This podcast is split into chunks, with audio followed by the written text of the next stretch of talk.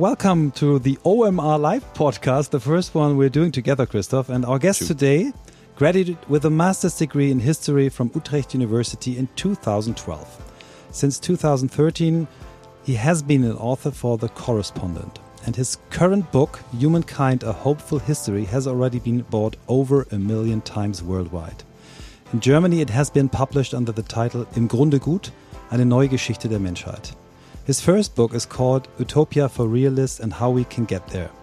Both books are among the most important books I have ever read in the last 50 years. That means I'm 57. His appearances at the World Economic uh, Forum in Davos and on the Tucker Carlson show are already legend. But the shocking news is that the man is only 34 years old. When invited to be our guest on episode 300, we got the nicest cancellation ever. Dear Michael, thanks for the request. I'm afraid I have to decline, though I'm about to go on a ridiculously long paternity leave. For more than five years, we have been on our way to new work. How can a topic that plays such an important part in our everyday life create more meaning in our lives again? How can we encourage people to draw strength and motivation from their daily work again? What does it mean that people are, in essence, good? And how can we use this to make work something that strengthens people and not weakens them again? We are looking for methods, role models, experiences, tools, and ideas that bring us closer to the core of new work. We're continually trying to answer the question of whether everyone can really find and live what they really, really want in their innermost being. You're listening to On the Way to New Work today with Rutger Bregman.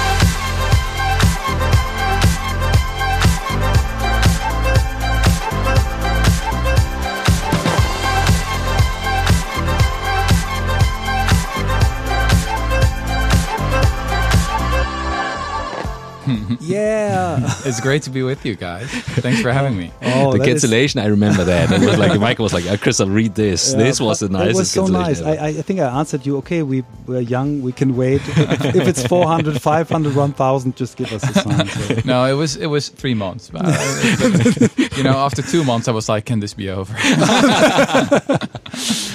Um, so, Rutger, you are a very special guest for me. I've told you before, and for Christoph as well. And uh, but we ask you the same question we're asking every every of our guests, and it's the question of the questions. How did you become the person you are today? So I think it was a combination of sheer luck and ambition. I think. Um, so around the age of 21, 22, something clicked in my head. I used to be a very, very lazy student. I had chosen to study history because I thought it would be the easiest. Uh, and my, my, my plan for the future was just to be a history teacher, something like that in a high school. I thought that would be fun. Um, and it was when I met other students at the Student Society I've become a member of that um, I suddenly became so much more curious about the world. You know, my friends took me along to, you know, plays or lectures, etc. And I learned that there's just so much to learn, basically. And I became obsessed with knowing as much as possible about philosophy, about anthropology, about history, about psychology, you name it. So that was that was a really important awakening, intellectual awakening moment. And um, I think shortly thereafter, I decided, okay, I want to become a writer. I had no idea what I was going to write about, but that ambition came first. Mm. And then after that, well, um, I mean, I can tell you about the, the moments of, of pure coincidence and, mm-hmm. and luck. You know, I published a book, the first book, actually, Utopia for Realists in, in the Netherlands, and it wasn't very successful. We sold, I don't know, two or 3,000 copies or mm-hmm. something like mm-hmm. that. And um, we had translated into English because we thought, well, this is relevant for a bigger audience. And it was a disaster. You know, we had used Amazon Create Space. Maybe you know the tool. yeah. It's usually what desperate authors use if they can't find a publisher. um, and we published it, and nothing happened. You know, no reviews. It, wa- it wasn't even available in bookstores or anything like that. I had one op-ed in the Guardian, and no one read it. Uh, so that that was in 2016, and um, then my Dutch publisher said, okay, maybe we've got to try something else. Let's try and find a literary agent. And this was just a Monday before the start of the, the Frankfurt Book Fair, you know, the big mm, international yeah. book fair. It would start on Thursday or Friday or something like that. And she managed to find a literary agent on Wednesday. And the, and the literary agent was like, what's this? This is a, you know, really nicely translated book, and it, it had already been blurbed by people like Steven Pinker, etc. I just approached them my, on, my, on my own, you know, just sent them an email. It turns out that, you know, there are a lot of nice people out there who who do respond if if they if they like the content that they receive, uh, and. Um, this was this was like Wednesday or Thursday, and they said, "Okay, we got to start pitching this," and and uh, they start, started sending it around to publishers, and then very quickly, an American publisher called Little Brown had a big offer, and then it was crazy. Like on on on the Monday, uh, I I had a completely filled book that was only published in Dutch, and a week later, it was about to be published in more than twenty languages. Oh, you're kidding! so that was really Wow. bizarre. Christoph, Uh, that's what we have to do.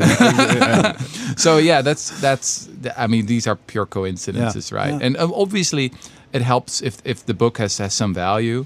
Um, but there are a lot of great books out there that don't get the attention they deserve. Yeah, but but uh, I think it's a it's a very very nice uh, step into this first book. Um, Mm-hmm. uh, in the German edition, uh, the subtitle uh, reads "The time is right for the 15-hour week, open borders, and a universal basic income." So that's Yes. among the.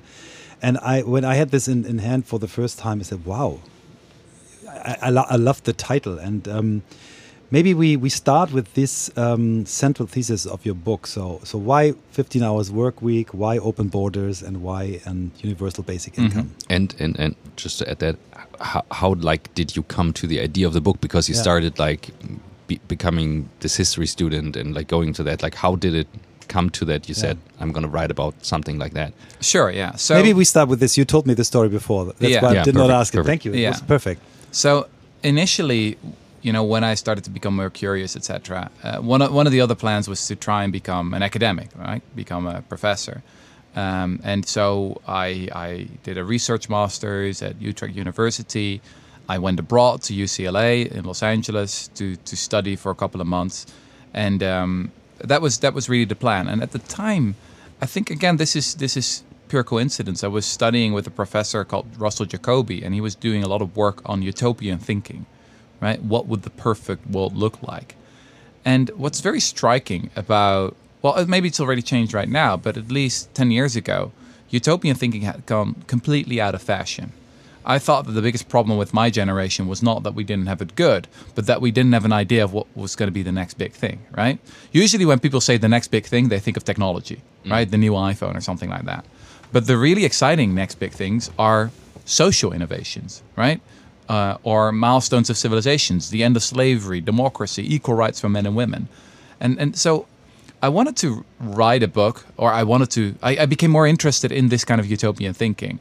Um, but then, you know, while being in academia, I realized more and more that that's not the place I wanted to be, because academics they they become so specialized these days. They know everything about their you know this tiny little question, tiny part of the puzzle, and I just wanted to zoom out and ask the bigger questions, and I didn't want to wait until I was 57 or something like that. I had to be 57 to, to publish the first book. well, there you go. And I, I, I guess I was very impatient. Um, so, um, yeah, th- th- that's how I came on the topic of utopian thinking. And then, then I just started to wonder, you know, what could be some of the, the next big milestones, right? What could be some of the things that the historians of the future will say about, hmm, that's very weird that people did that, right? So, in terms of work, for example, maybe they'll say, oh, people people were sitting in these weird places called offices and they were sending reports no one is ever going to read and sending emails to people they didn't like and um, they called it work and it was some kind of a religion because almost everyone participated in it uh, but why was that right That- that- I think that's always very valuable to zoom out and to have the perspective of the historians of the future, because then the society that we live in starts to look stranger and weirder, and you actually realize that things don't have to be this way. Yeah. That we can change them, just as we've changed so many things in the Yeah. past. When we before we enter into the the topics, uh, so there, we had one guest, uh, an INSEAD professor and psychiatrist. Uh, his name is Manfred Kets de Vries, Mm-hmm. and he told us uh, whenever I write a book, I don't write a book. I, I write articles. I, I write papers. I just write small things, and after a certain period of time, I can see, wow, you could put this and this and this together, and you can make create a book. And uh, when we started to talk uh, in front of this nice bus, you told me that you you tested many of your ideas in the correspondent first before you then publish it as a book. Yes, correct. So yeah. this was one of my other lucky moments in my career. Look, every every writer or aspiring journalist wants freedom, right? So when you're 23 or 24 what you would really love is to have a job where you can just write about whatever you want, mm. right? But most don't get it. Most most have to, you know, first work for I don't know, twenty or thirty years at a newspaper before they're finally allowed to be an editor at large or something mm. like that. Mm-hmm. And I was just incredibly lucky. I had worked for one year at a traditional Dutch newspaper called the Volkskrant. It's a little bit like, uh, well, what would I compare it to? In Germany, I don't know. It's like the Süddeutsche, Süddeutsche, yeah, yeah, yeah, probably, mm-hmm. yeah, like the Guardian yeah, or something Süddeutsche. like that. Mm-hmm. Um, and um, I had learned a lot there, but I was also quite frustrated because I wanted to write about things like, for example, basic income. I was very, I got very interested in that in my, you know, in my spare time while I was, uh, when I was able to do some research on my own. And I thought people should should be talking about this. It's the the solution to so many of our challenges today. But back then, you'll remember in 2012, 2013, no one was talking about basic income. It was a completely forgotten idea. So I pitched the idea to my editor, and they said, mm, well, this is not newsworthy. Is anyone talking about this? Is there any politician in favor of implementing a basic income? I said no. Richard said, Nixon was the last yeah, one. Richard Nixon was the last one. Yes. yes. And um, I said, but it's still. I mean, this is this is what we got to be talking about. And he, says, "Who says that?" And I said, "I'm saying that." he says that that's not enough reason for us to put it in the newspaper, right? So after one year of working at, the, at, at this newspaper, I got my lucky break when a when a friend of mine, a Dutch philosopher called Rob Wijnberg, he he, he called me up and he said, "I'm starting something new. I'm starting a new journalism platform, and it's going to be very different from anything you've ever seen." So what we're going to do is completely ignore the news there's going to be no news on, on the whole platform. We're going to ignore that, and we're going to just focus on the structural forces that govern our lives. Um, and what I'm what I'm proposing to you is that you'll you'll accept, you know, a position at our organization. And what I want from you is one essay a month on something that is that excites you, that you think is important, and uh, we'll give you a basic income, and uh, that's wow. it. And again, I mean, this is pure sheer mm. luck, right? Uh, but that was for me, it was perfect. So ever since I've been working at the Correspondent, still today, uh, it's the way I, have I've I've started to work. Actually, that the Correspondent is my little laboratory in the Netherlands where I test out all my ideas on a Dutch audience. Mm.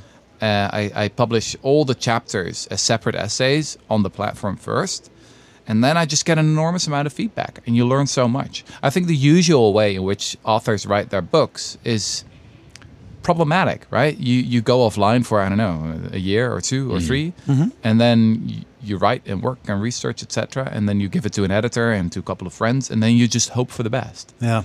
But it seems to me quite risky. I want much more feedback than that. Uh, so I've got thousands of editors at the correspondent, and then when the book has gone through a whole process, only then you know we translate it into german or yeah, english perfect yeah. and you're like not stuck into the cycle of writing very fast articles as a journalist like seeing what's the news how can i write it because this is then on the other end uh, like in newsrooms where you see like which article is ranking how yeah. i mean this is how you teach so can you like give a little glimpse into how do you zoom out for yourself and find a topic see a topic or because i think there are things you're interested in mm -hmm. but then i guess you also like challenge yourself and say like okay what do I need to look at? And and this yeah. zooming out that you were talking about, that's well, look, it, it, starts with thinking about what are the biggest problems of our time, what are the structural challenges that we face as a species. Um, and so, for example, my last book, Humankind, is uh, the subtitle is A Hopeful History, and it's basically an argument where I try to say that people are not, are not as bad as they as they seem. It's it's about this silent revolution that has happened in science. So many scientists from so many diverse disciplines, anthropologists, psychologists archaeologists, you name it, have been moving to a more hopeful view of human nature. Now, why did I write the book? It's because I started to realize that so many of the ideas that I was excited about, whether it's universal basic income or participatory democracy or new ways of organizing the workplace, they all relied on a fundamentally different conception of human nature. Right? They they they they, they basically relied on a more hopeful view of who we are, that we are a fundamentally cooperative species. Um, so I thought someone should write this book because it hasn't been done yet. I mean, the research has been done, but these scientists are often not talking to each other. You know, the psychologists don't know what the anthropologists are doing, and the anthropologists don't know what the uh, sociologists are doing.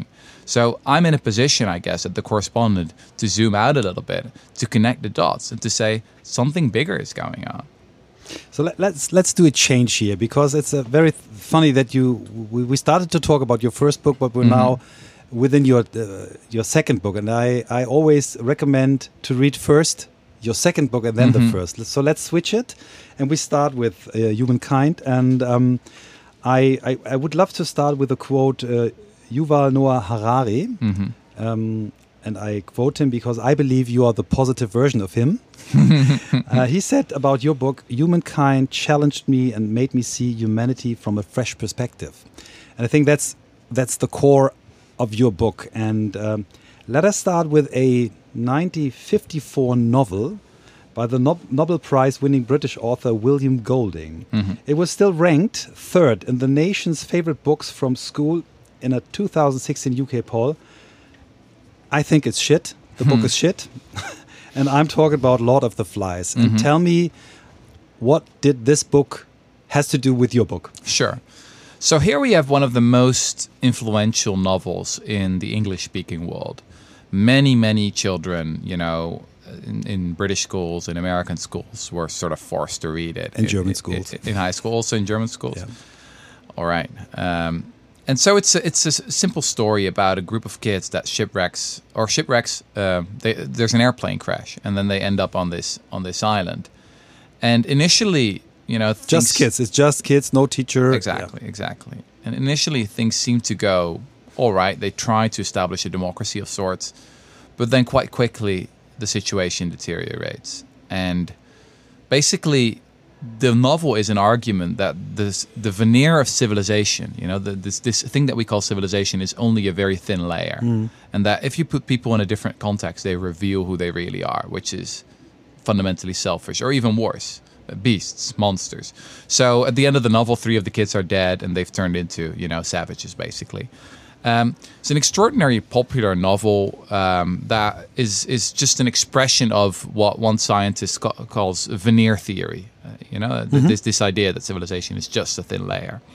And humankind is one big argument against veneer theory. I'm trying to show that that is actually wrong. That crises tend to bring out the best in people. Now, I obviously had to do something with Lord of the Flies, right? I, I, I was just wondering, has it ever really happened? Because this is a novel, obviously, mm. but maybe there's been a case in real life, a real kid. But you shipwrecked on a asked this. Uh, you, you asked this question yourself when you were a kid. Is it right? When you were a kid, you read this book and you said, "Well, I can't believe this, huh?" Well, actually, when I was a kid, I was more. I guess I read it and was just more depressed. Yes. It was only later when Like I was starting to to research this hmm? book that I hmm? thought, huh, someone someone should check this out. Has it ever really happened? And um, so uh, I, I went on this journey basically as a proper investigative journalist. Well, it actually started on Google. So so I just typed in like real life Lord of the Flies or Children on an Island. It turns out there's never been any scientific experiment where they drop kids on an island and just see what happens. P- Perhaps there's no parent that wants their kids to participate. Maybe you in just anything. created a new TV show. Yeah, exactly. guys well, there have been Oh, TV boy. shows like that, Yeah. but uh, it's not very. They very. do this in, in, in, in Japan. They, they put kids on the street and give them a, a, a something. You have to do this Uh-huh. and this and this, and they let them alone. Three Oh, years yeah. old. Buy this or do this or go to this. That's fascinating. And what happened? I don't know. I've just read that this exists, and I didn't dive deep into it. But I will do later. Okay. Yeah. Mhm. Okay. Well, I mean, I think kids are often much more autonomous than we give them credit for. So, uh, and this is actually the, the, the one of the points of the real life Lord of the Flies story, because at some point I stumbled upon some obscure blog where I found this story that supposedly in 1965 there were six kids on an island group called Tonga in the Pacific Ocean um, who were just fed up with school. They were uh, students of a boarding school and they didn't like the food, they didn't like the classes, they thought it was boring, and they said, you know what, we're, go- we're going to go on an adventure. They borrowed a boat. Um, borrowed. Uh, I'm not sure if the owner knew about it, but anyway, they borrowed a boat and um, they uh, they thought let's let's sail to New Zealand or something like that. Um, already the first night they ended up in a storm and the ship was wrecked and they drifted for eight days you know, with very little water, but managed managed to survive. And then they shipwrecked on this small island called Ata, a volcanic island in the in the middle of the Pacific Ocean. And the extraordinary fact is that these six kids, the youngest was 13 years old, the oldest was 16 years old, they managed to survive for 15 months, for more than a year. And how did they survive? Well, it was a matter of what scientists call survival of the friendliest. So they stayed friends the whole time and they cooperated extraordinarily well. When they were found, not really rescued, more like found, they were doing pretty well actually. They had established a farm. Uh, uh, they had their own gym with, with sort of curious weights. They had a badminton court. I mean, they were bored shitless. Don't get me wrong, and they really wanted to leave the island. But they had they had done pretty well by by surviving and, and by working together. Um, I'm not saying that this is a scientific experiment or anything. The only thing that I'm trying to say in that chapter is if millions of children around the globe have to read Lord of the Flies, which is fiction, then perhaps we also got to tell them about the one time in all of world history where real kids shipwrecked on a real island, because that story is a very different story. Kommt die ganz kurze Werbeunterbrechung, diesmal in eigener Sache. Mein Unternehmen heißt Blackboard, ihr habt es schon mal gehört. Und wir haben ja bei Blackboard auch einen sehr großen Teil, der mit dem Thema Cloud-Technologie und Tools zu tun hat. Wir suchen sehr viele neue Positionen. Ich habe dazu auch gerade was auf LinkedIn gepostet. Wir suchen aber vor allem auch Cloud-SpezialistInnen, MigrationsspezialistInnen, die für unsere Kunden Projekte eigenständig umsetzen um Dinge wirklich auch in die Cloud zu schieben. Und zwar sehr komplexe Sachen mittlerweile. Microsoft 365 in Gänze, Google, Slack, da ist einiges dabei, aber auch Dinge wie Intune, also MDM-Systeme, JamF und so weiter, da ist einiges dabei. Wir unterstützen aber nicht nur unsere Kunden direkt, wir arbeiten auch mit bestehenden Systemhäusern zusammen, befähigen und ergänzen das ganze Thema, wie ändert sich die IT in der Zukunft. Und daher ist es wichtig, dass wir als Ideengeber für die Kunden da sind, aber dass die Leute, die zu uns in die Crew kommen, auch eigene Erfahrungen mitbringen. Also kein reines Handbuchwissen und dass ihr vor allem auch, wenn ihr dabei sein wollt, offen seid für andere Tools als das, was ihr vielleicht vorher gemacht habt. Also wir suchen niemanden, der einfach in einem Tool Experte oder Expertin ist und daran verhaftet, sondern erkennt, es geht am Ende darum, Zusammenarbeit zu verbessern und die Kunden zu befähigen. So, das in aller Kürze. Warum Blackboard? Naja, wir leben sehr lange schon das Thema Zusammenarbeit und vor allem auch ist unser Ziel immer echtes New Work zu erreichen. Das heißt, eine Arbeit, die Menschen stärkt statt schwächt. Und das gilt eben für alle Crewmember bei uns, angefangen von der Technologie über die Arbeit im Raum, über die Streams, die wir machen, den Content, den wir produzieren, die Change-Projekte und, und, und. Deswegen würden wir uns sehr freuen, wenn ihr Lust habt, mit an Bord zu sein. Schaut mal rein. Ein sehr anspruchsvoller, spannender Job. Es erwartet euch ein Team, was auf viele Standorte verteilt ist komplett Remote-Arbeit möglich von allen Standorten aus. Und außerdem erlebt ihr natürlich Blackboard hautnah und könnt definitiv euren Horizont erweitern. Also, weitere Infos gibt es auf jobs.blackboard.com.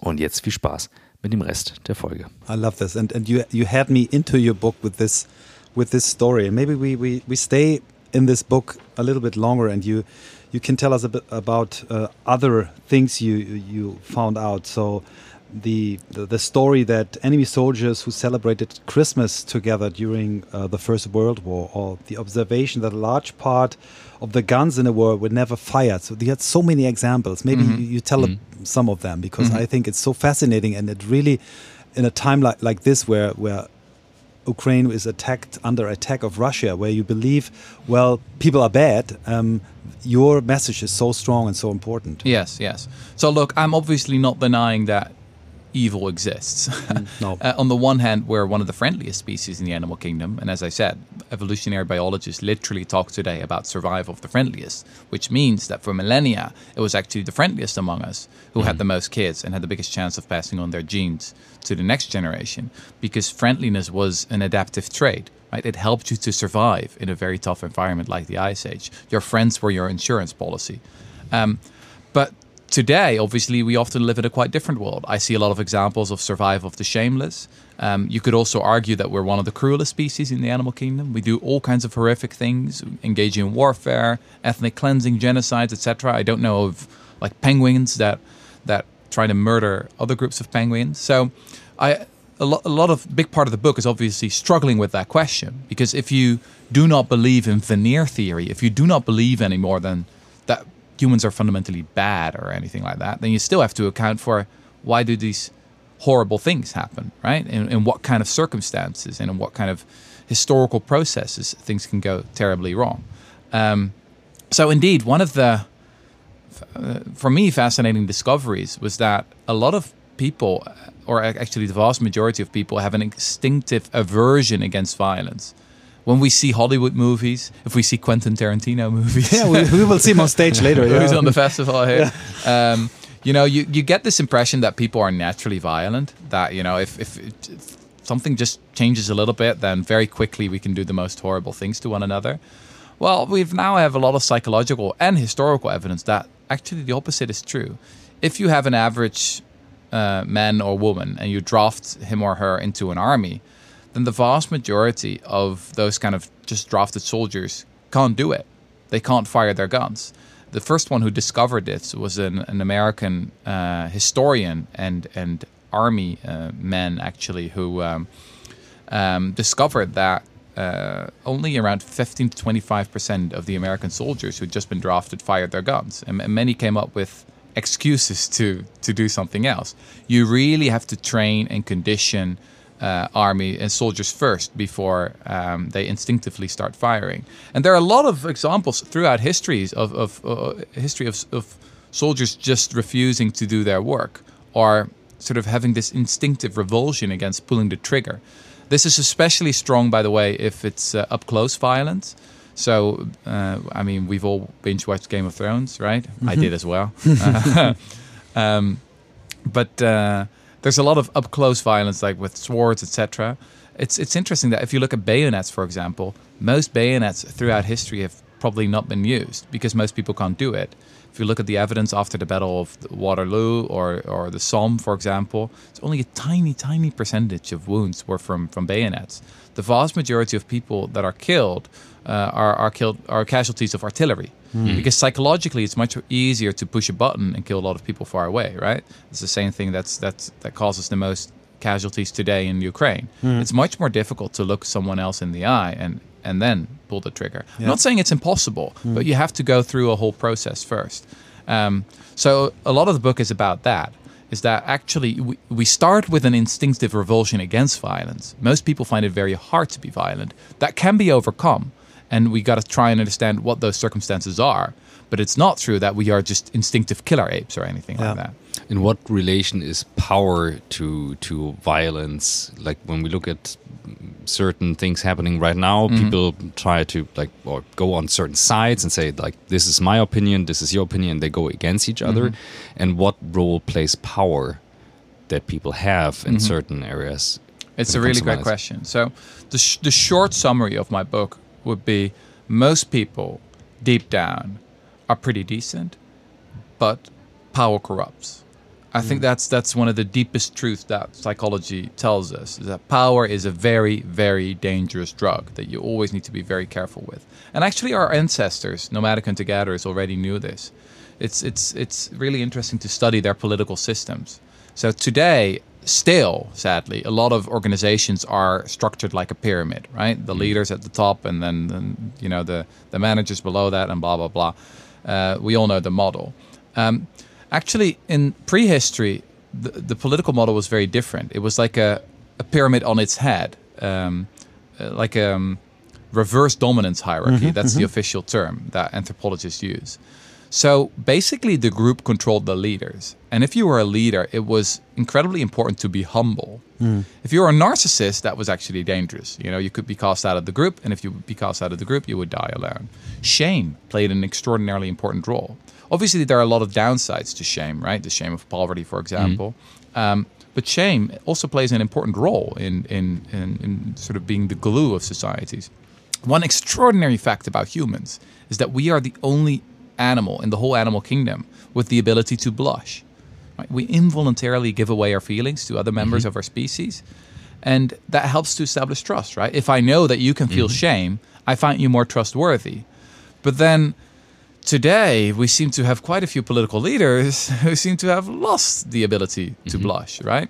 So that's something that I mm. that I've tried to think about. How is it possible that this this animal that was a, for such a long time the product of survival of the friendliest has now actually established political systems that are more about survival of the shameless and where the people who don't blush anymore get out on top. Gleich geht's weiter mit On the Way to New Work und hier kommt unser Werbepartner für diese Woche und es ist CyberGhost VPN. Und die Domain, auf die ihr gehen könnt, und ich sage gleich was dazu, ist cyberghostvpn.com Worum geht's bei CyberGhost VPN? Es geht um das Thema Datenschutz und dem Thema, wie könnt ihr euren Traffic, also eure Surfgewohnheiten im Internet über VPN verbergen. Ihr könnt eure IP-Adresse verbergen und CyberGhost VPN verschlüsselt dann eure Daten und leitet euren gesamten Internetverkehr durch einen sicheren VPN-Tunnel. Das ist die Idee.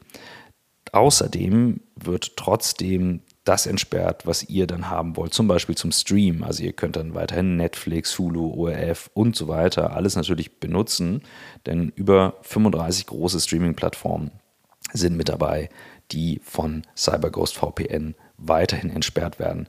Außerdem gilt eine strikte No-Log-Politik. Das heißt, eure Online-Gewohnheiten sind vor neugierigen Blicken komplett verborgen. Nicht mal CyberGhost selbst weiß, was ihr online macht. Das Ganze über 7900 Server in über 90 Ländern. Es gibt Apps für alle wichtigen Plattformen, ist total einfach zu installieren über Windows, Mac, iOS, Android, Smartphones, Spielkonsolen und, und, und, Linux, alles, was man so braucht. Und ihr könnt vor allem den CyberGhost VPN Abo, also das Abo verwenden, mit bis zu sieben Geräten gleichzeitig, die ihr dann schützen könnt. Und ihr bekommt, Achtung, wichtig, 84% Rabatt auf den Dreijahresplan, wenn ihr den Link verwendet. Es sind mal umgerechnet nur 1,94 Euro pro Monat. Außerdem vier Monate kostenlos, 45 Tage Geld zurück-Garantie und 24-7 Kundensupport. Erreichbarkeit für euch. Das Ganze bekommt ihr unter der Domain cyberghostvpn.com slash otwtnw. Ich sage es nochmal zum Mitschreiben, cyberghostvpn.com slash otwtnw. Ziemlich coole Sache. Schaut es euch unbedingt einmal an, denn Datenschutz und Datensicherheit eurer Daten ist ehrlich gesagt super wichtig. Immer schon gewesen, heutzutage wichtiger denn je. Und jetzt viel Spaß mit dem Rest der Folge.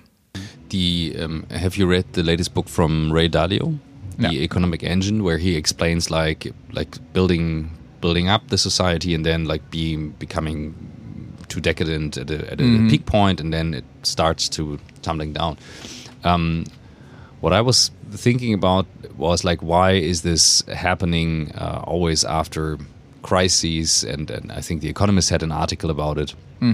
And I was wondering, is there anything you know from from the past when it comes to like, as you mentioned, organizations or um, tribes or anything like that, where you have um, evidence of a long, a very long-lasting um, company, society, you name it, who have a model of shared power, but also shared equity. This tax topic you were mentioning, stuff like that. Because my feeling is there must be a very simple question underneath, and um, Sure. Well, I- I mean, here in in in- in Germany and Switzerland, right? You have this movement of steward own ownership. You've probably heard about that. I think that's pretty amazing, uh, and I think that that deserves much more attention also in the rest of the world. Um, in my book, I've got one chapter about one of the most successful healthcare organizations in in Europe, or maybe even the world. Um, it started in 2006 with basically two small teams of nurses, self-directed teams, and at the time that was basi- basically what they were doing was was illegal um, because you know they had just introduced market forces. I'm using air quotes here, market forces in healthcare. Uh, it's very hard to make healthcare into a market, but they were trying to, to do it anyway. And um, the um, the founder is a man named Jos de Blok. If you ever can get him for the podcast, you should yeah, do so. we, we tried uh, we're trying this since years because uh, Buurtzorg is, is one of the examples in the new work movement. Uh, you know Fre- Frederic Laloux, reinventing Yes, yes, organizations. yes. He he was on our podcast. Oh, really? It's his main example. yeah, Yeah. Mm. yeah. Well, y- But it's nice to have have this story from you as one who lived. well, Jos is a good friend of mine. Oh wow. Yes. Maybe you give us an introduction. yeah, I, I, I'll gladly do that. He has this lovely stone cold English. Oh, wow. Uh, so that would be great. But maybe his German is actually better than mine. Probably he probably speaks German. I mean, he lives close to the border. Okay. Uh, a lot of people in the uh, in the east of the Netherlands, and he's a little bit older. You know, I'm a victim of the Dutch educational system. I will do You a week so, uh, babysitter for your daughter okay? if you do this. terrific. Uh, I'll hold you to that. Okay. but Yeah. um, to So this is an beginning of the extraordinary story, organization Yeah. that started relatively small, but now um, has like 15,000 employees, all self-directed teams, no management. Uh, the teams decide for themselves who they want to hire as additional colleagues, what kind of additional education they need, blah blah blah. It's it's really amazing. It's also an answer. To, sometimes people ask Rutger, this view of humankind that works on a small scale, but surely you can't scale it up, right? Well, look at Buurtzorg. Yeah. 15,000 employees. Uh, has been voted employer employer of the year in the Netherlands for five times in a row or something like that. And the they most deliver a yeah, higher cost quality. effective, cost efficient. Exactly. Yeah, yeah. it's sorry. cheaper. Yeah. That's the whole point. Yeah. So, okay. like like Jos de Blok, the founder, he's a walking uh, uh, fuck you basically to, to management in, in healthcare. I, I know. Walking fuck you. yeah. I love this. This Like- will be the quote of the day. No, but other managers, I know they're very frustrated by the Mm. existence of Buurtzorg because the the fact that it exists basically means that they're unnecessary, right? We can do, deliver higher quality healthcare at cheaper cost without all the nonsense, right? Yeah. Um, so that's that's for me an incredibly inspiring example. And if if he's able to do it in healthcare, then surely you can do, you should be able to do it in education as well, and probably other domains uh, of, of of work as well. This is the organizational part. Mm-hmm. What about the owner part and equity part, which is usually something people don't want to talk about because they discuss and say like, "I own the company, so I make the decisions," or like, "There's where the money goes, and this is how capitalism works." But what about that part? Yeah, yeah, that's a good question. So as I said, I like this model of steward ownership, Yeah. where especially when when you're still early in your career, it's easier to make the big decisions. Yeah. So beginnings are special, right? Usually, uh, I'm, I don't want to insult you, uh, but usually Do it. Uh, you know, people don't really change their opinions anymore after they've turned 30 years old. Uh, you really got to get them when they're young. You know, between 18, 25, maybe up until 30, that's when the most important decisions are made. And so the same is true for founders. Uh, it's it's really for the correspondent as well, the journalism platform that I that I was uh, that I'm working for. What was so important was the founding constitution, where we decided to be well basically a non-profit and invest all the revenue from from our journalism and books into more journalism. I mean, the book has been quite a bestseller, and it's it's it's very rewarding now to see all of that being reinvested in new journalism. Um, if we hadn't sort of bound our heads before that, uh, hence, you know, before that, um, it would maybe have been more difficult. So I think it's very important for people early in their career to think hard about what are your values, or if you start a company, is what is the what is the founding constitution of your company? Because it's much more difficult to change it after Yeah. five or ten years. Is It's it just pretty much purpose driven or is it money driven? No? Exactly, exactly. What is basically and yeah, I'm I'm I'm, I'm quite um I'm quite excited that I think that young people today are much more morally ambitious than even I was 10 years ago. I, w- I recently visited my old student society in Utrecht, you know, in the center of the Netherlands, and I was just shocked by the huge difference uh, of how, how, you know, people just 10 years younger th- than I am look at the world. I mean, I'm 34 right now, and they were discussing all kinds of things that we never discussed. So, for example, we flew around Europe with Ryanair, you know, for like 20 euros, 30 euros. You go to Oslo, you go to Marrakesh, whatever. And we never gave it a thought, you know, we never thought about the emissions. Um, the topic of sexual harassment hardly ever came up. Um, we had two vegetarians at the time, and we made fun of them all the time. Uh, I was the worst, probably. Um, I called myself a principled meat eater back then. and if you would have told me that that I would become a vegan ten years later, I would be shocked. Probably like, who- probably thought that I would be brainwashed or something like that. Uh, but now, if I visit the same student society, all these topics are very urgent Yeah. and being discussed all the time. Uh, like all the collective meals of the student society were now plant based. Um, sure, this is a bubble. I recognize that. It's a small group of highly educated people. But it's becoming just the change in, Yeah. in, in the last 10 years is extraordinary. Th- There's, there's a much more yearning for, for meaning, for, to- to- for moral ambition, etc. Not just, yeah, th- just we got to redefine what it means to, to be successful. And it's, it's important to do that as early in your career as possible. You mentioned that this was very, very dangerous for the narcissist leader mm-hmm. um, because they were like forced out of the group and mm-hmm. be on their own. I mean, we are a very social species, so we need each other. Mm-hmm. So when you mention this now and you have peer groups and we belong to a certain group because we say we believe in that, that's a good topic. But this also brings us to these sides that we were talking about. As you mentioned, you were a principal meat eater back then. Mm-hmm. You now have pe- people saying, like, I'm a principal in this, I'm doing mm-hmm. this, very dogmatic. How do we get back to the track of reintegrating maybe also a narcissist, like putting him on a different track and not forcing him out of the group, building a new group, but like mm-hmm. pushing him in a certain direction and, and kind of like hit the brakes, slow down, Yeah, whatever yeah, people yeah, do. You know what I mean? Well, look, it depends on um, the moment in history that you are. So sometimes you need polarization. Sometimes that's simply necessary. I've been studying the history of abolitionism in the 18th century for the last year uh, for a new book. Uh, you know, the movement against the slave trade first and then slavery. One of the things that astounded me is that actually the only successful abolitionist movement was in Britain, in the UK the Netherlands didn't really have an abolitionist movement. Uh, it was basically forced by the British to abandon the slave trade. France had a very small movement, quite ineffective. Spain had nothing. Portugal had nothing. The main work about abolitionism in Portugal is called The Sound of Silence. Well, that says it all. Never heard of this. But in Britain, there was a, a quite broad movement at some point at the, in the late 18th century against the slave trade. And these people were being ridiculed, they were being threatened, they were being insulted, they had to fear for their lives sometimes. They were polarizing a lot. And so they had to build their their bubbles basically of like-minded people. And that is sometimes if you're early in a movement, that is exactly what you got to do. So I don't blame, say, the vegans for trying to build a movement and trying to, you know, spread knowledge, etc., etc. But at some point, you got to break out of that and you got to become bigger, right? There are all these discussions about what is the right kind of activism. Do you need to throw stones at the riot police, or do you need to be an academic and, and write in academic jargon, or do you need to be like a more popular and accessible writer? Do you need to be a lobbyist? Do you need to? And it's a pointless discussion because we need all of these people, right? At different points, at different moments in a movement, there are different roles to play.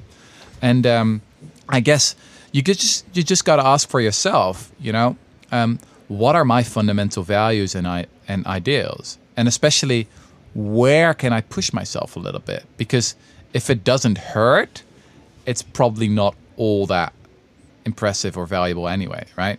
So I'm, I'm, I'm, I'm about to do this speech on the stage, and I think my first question will be, Are you against slavery? Probably everyone will say, Yes, I'm against slavery. But then the second question will be, Would you have been an abolitionist in the 18th century? And the honest answer is, Well, probably not. Not, yeah. The vast majority of us wouldn't have been. And then the third question is, is Who are the abolitionists of the 21st century? Because surely we are doing some things today mm. that the historians of the future will be horrified by. Absolutely. Yeah. And are we just participating in that? Are we just do we know about it while mm. it's going on, and we're like, oh, I don't want to make anyone uncomfortable? So yeah, that's that's that's sort of the sort of the question you got to ask yourself. Yeah, because it's like really hard to see like when you're in the middle of it. I mean, in the Second World War, when you look at it, you you, you think like this was one thing happening, mm-hmm. and then when you look at the dates when the battles were happening, you see how how spread it is, mm-hmm. and then how it intensifies in the end. And this really astounded me, saying like, okay, this is not like one thing taking place. It's like a whole phase. I was reading the letters from my, my grandpa. He was mm-hmm. 23 back then and writing back home. Um, obviously, he couldn't li- write everything he thought, but like a lot of things and, and reading in between. And I was like thinking, it's really hard to overlook these things right now and to actually, as you said, be curious about like what is my Exactly. ambition and my Yeah. opinion about it. That's not easy. Exactly. I recently wrote an essay about resistance during the Second World War in the Netherlands. So, as you know, like 75% of the Jewish population was was taken away and murdered. One of the highest percentages in in, Europe. Yeah. And uh, most Dutch people basically did nothing about it. I mean, they didn't didn't like it what was going on. They thought it was very bad. But you know, when the moment really came, they they said, you know, I can't do anything, or they they looked away. So I was interested in the question of what makes a resistance hero. Why did some people do something? And um, one one one striking thing is that actually resistance is is is almost like a virus. It's very contagious. So if you look at the map of the Netherlands, it's not like that the resistance was spread out evenly over the map. No, there were, were really hotspots of resistance. There was this one village called Nieuwlande in the east of the Netherlands, where a huge percentage of people had had people who were hiding in their cellars, etc., and, and who were helping to Jews Jews to hide from from uh, from uh, the Nazis. And um, what's so interesting was the leading role that that that one person there played. It was a man named Arnold Douwes. I call him a super spreader of the resistance virus.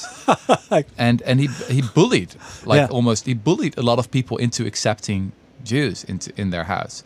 It's extraordinary. If you look at his biography, he was uh, before the war started. His life was a complete failure. So he had no job.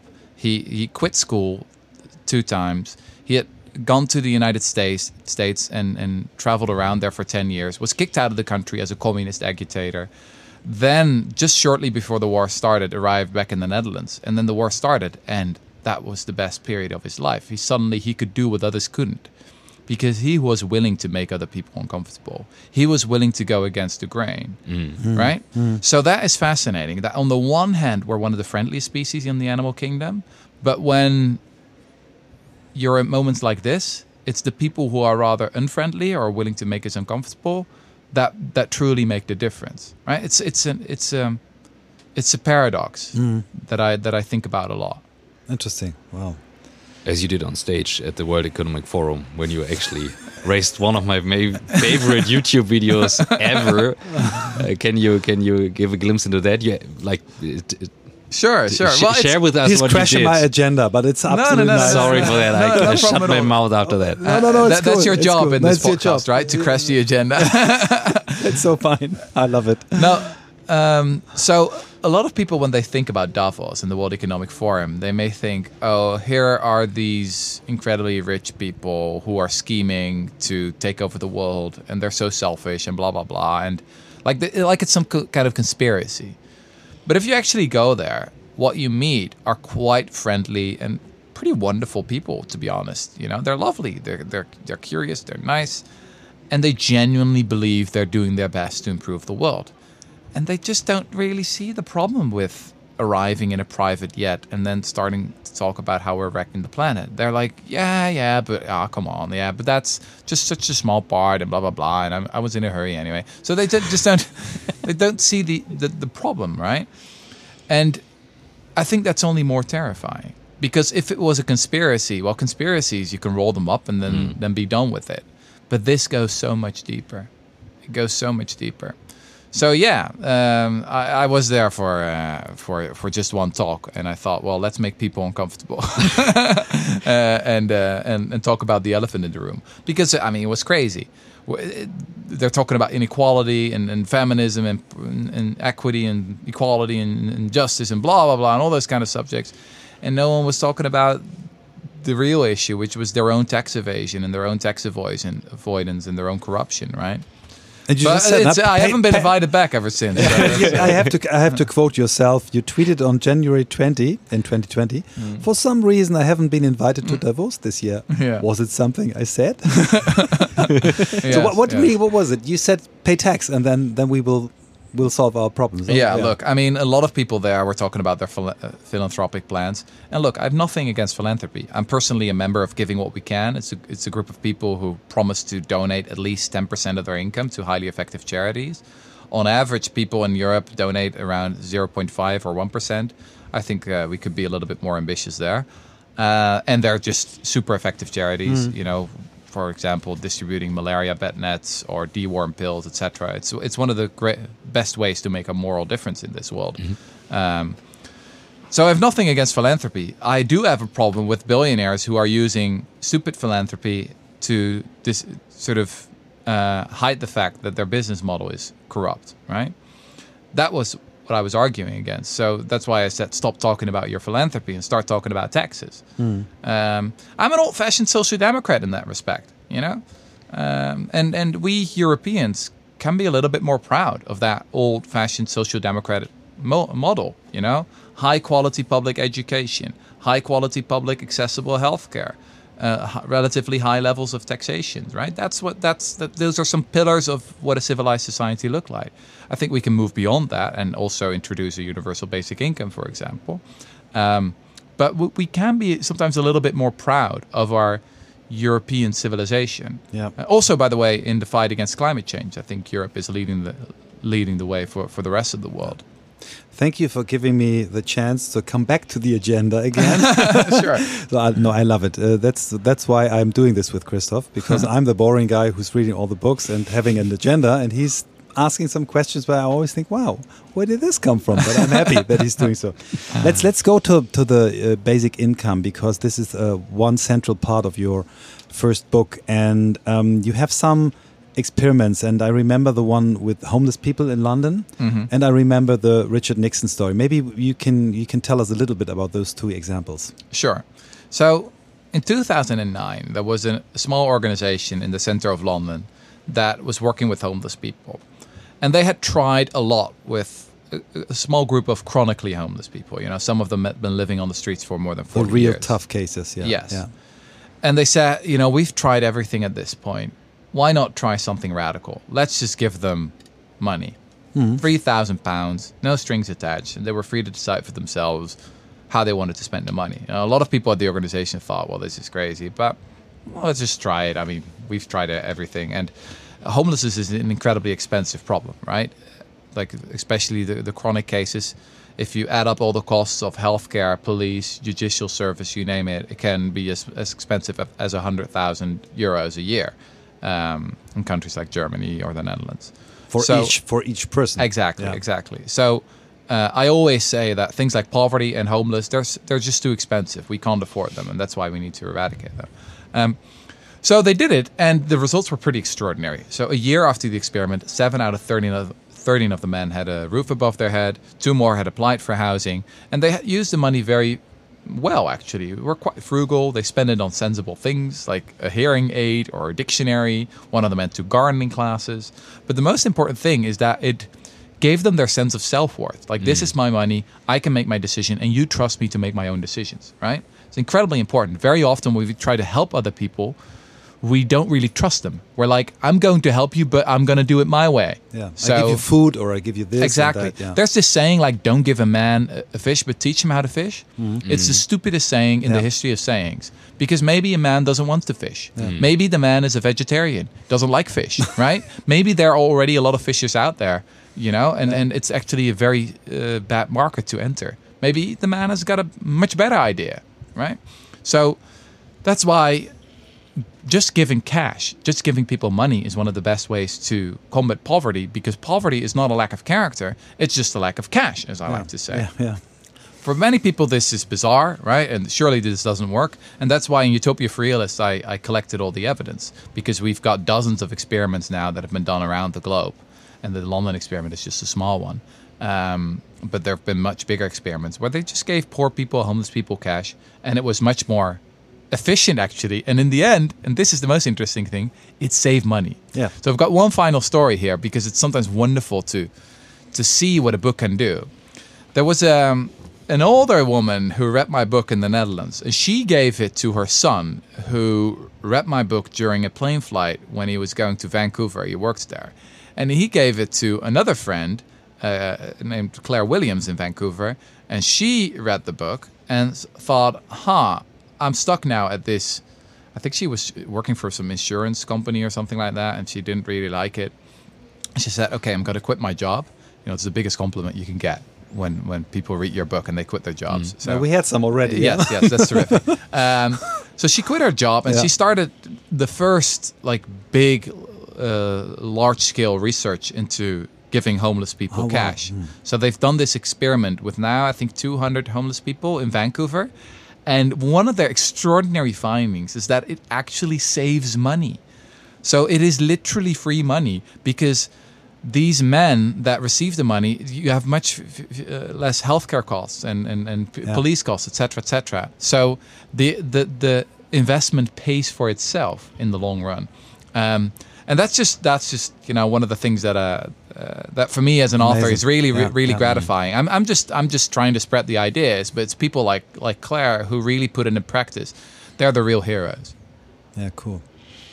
So um, I think we, we should then talk about Richard Nixon. Um, Christoph has a friend who was uh, an assistant, personal assistant to not to uh, Nixon but to uh, Gerald Ford. Gerald Ford. Oh, really? And he was in the room when Nixon quit. So we, we already Huh. had uh, Nixon within our podcast. Hmm. This episode was was genius. Huh. But maybe you tell the story why Richard Nixon was the one who Sure. was shortly before introducing. Yeah, Yeah. because Yeah. people don't believe it when you say that. Yeah, you yeah, don't believe yeah, it. yeah. For me, one it. of the main lessons of, of history is that things can be different.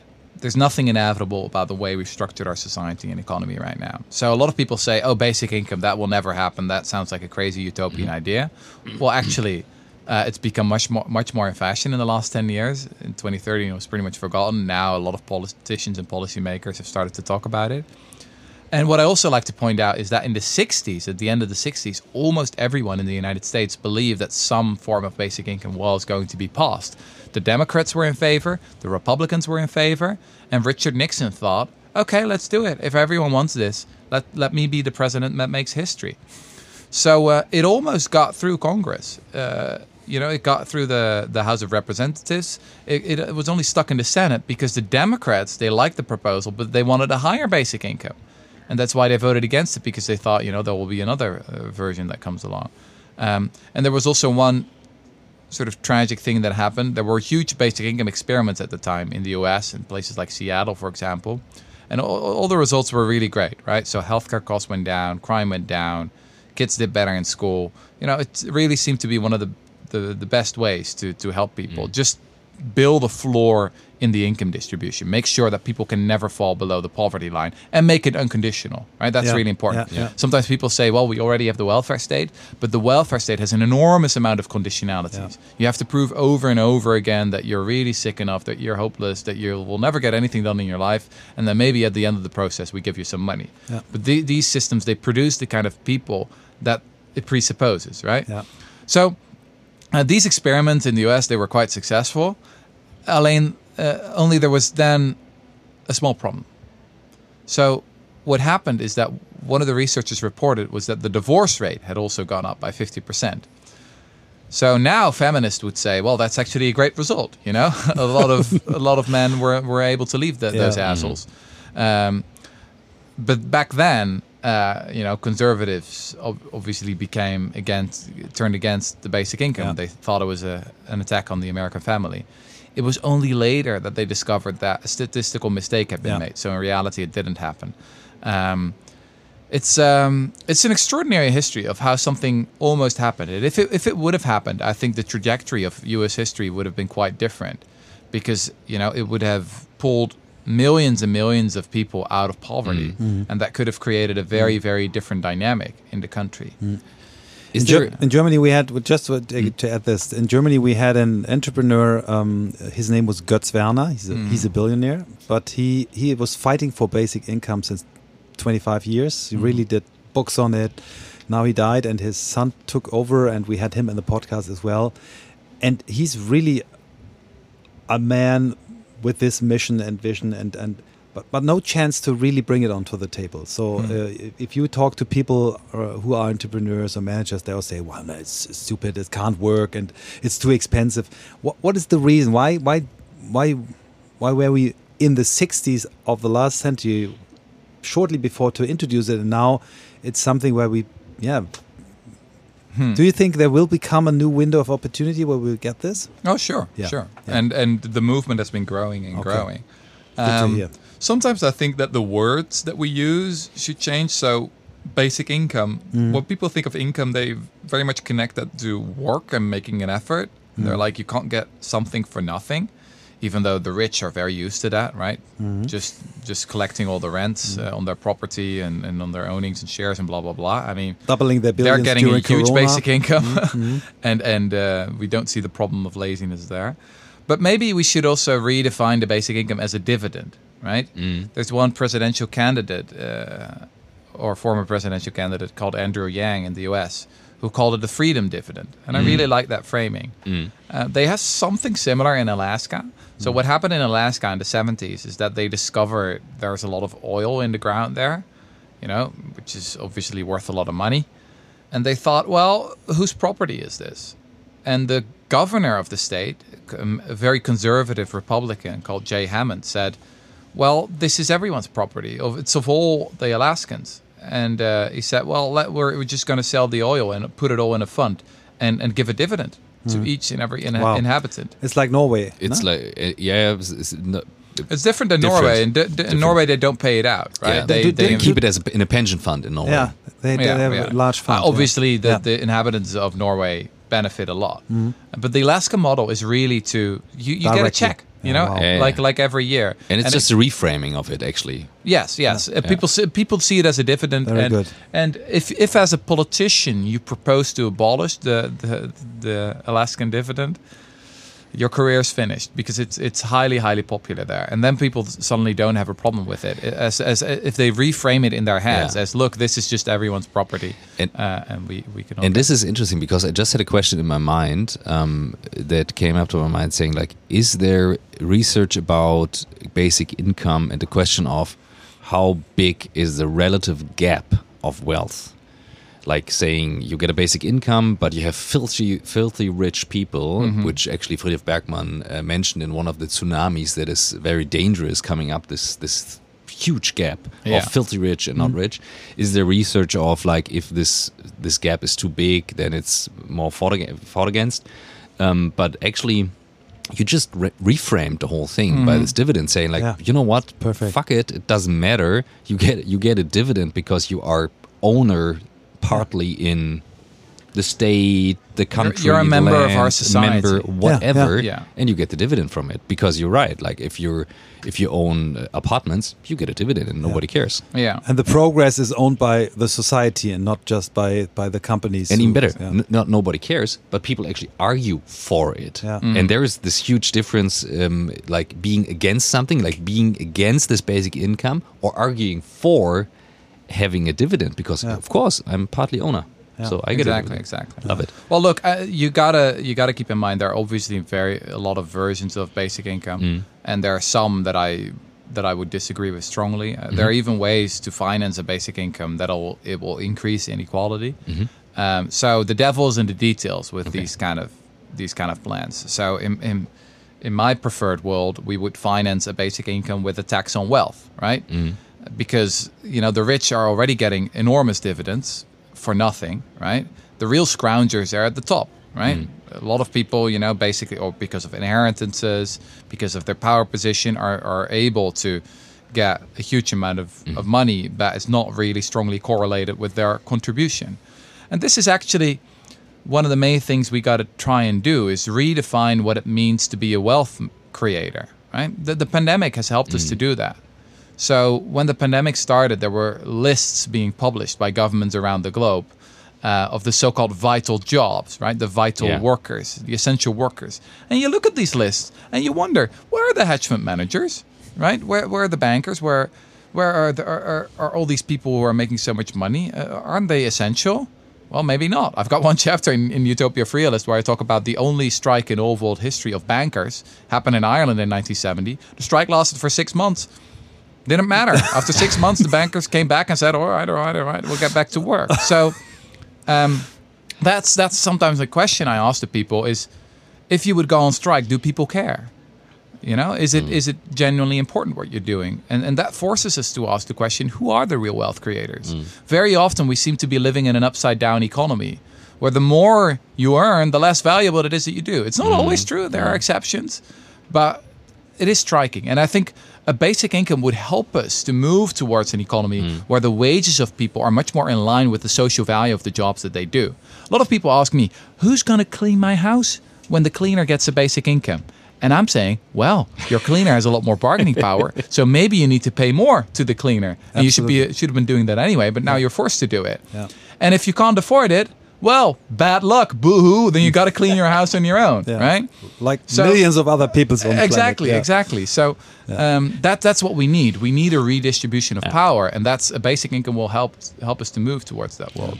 And it's a good question for us, Michael, to reframe the podcast every time we do it with every episode. Yeah. Would anybody care if we go on a strike and don't send a podcast on a Oh, Monday? that's a good Hmm. question. But I will ask another and the last question. So, be because we we we, we- we just uh, talked a little bit about Russia and Ukraine. If you would be Joe Biden, the most powerful man in the in the Western world, what would be your strategy to end the war? Oh, I have no idea. I think it's very important to have strategic empathy. Yeah, Um, so, uh, obviously, it's it's incredibly emotional for all of us.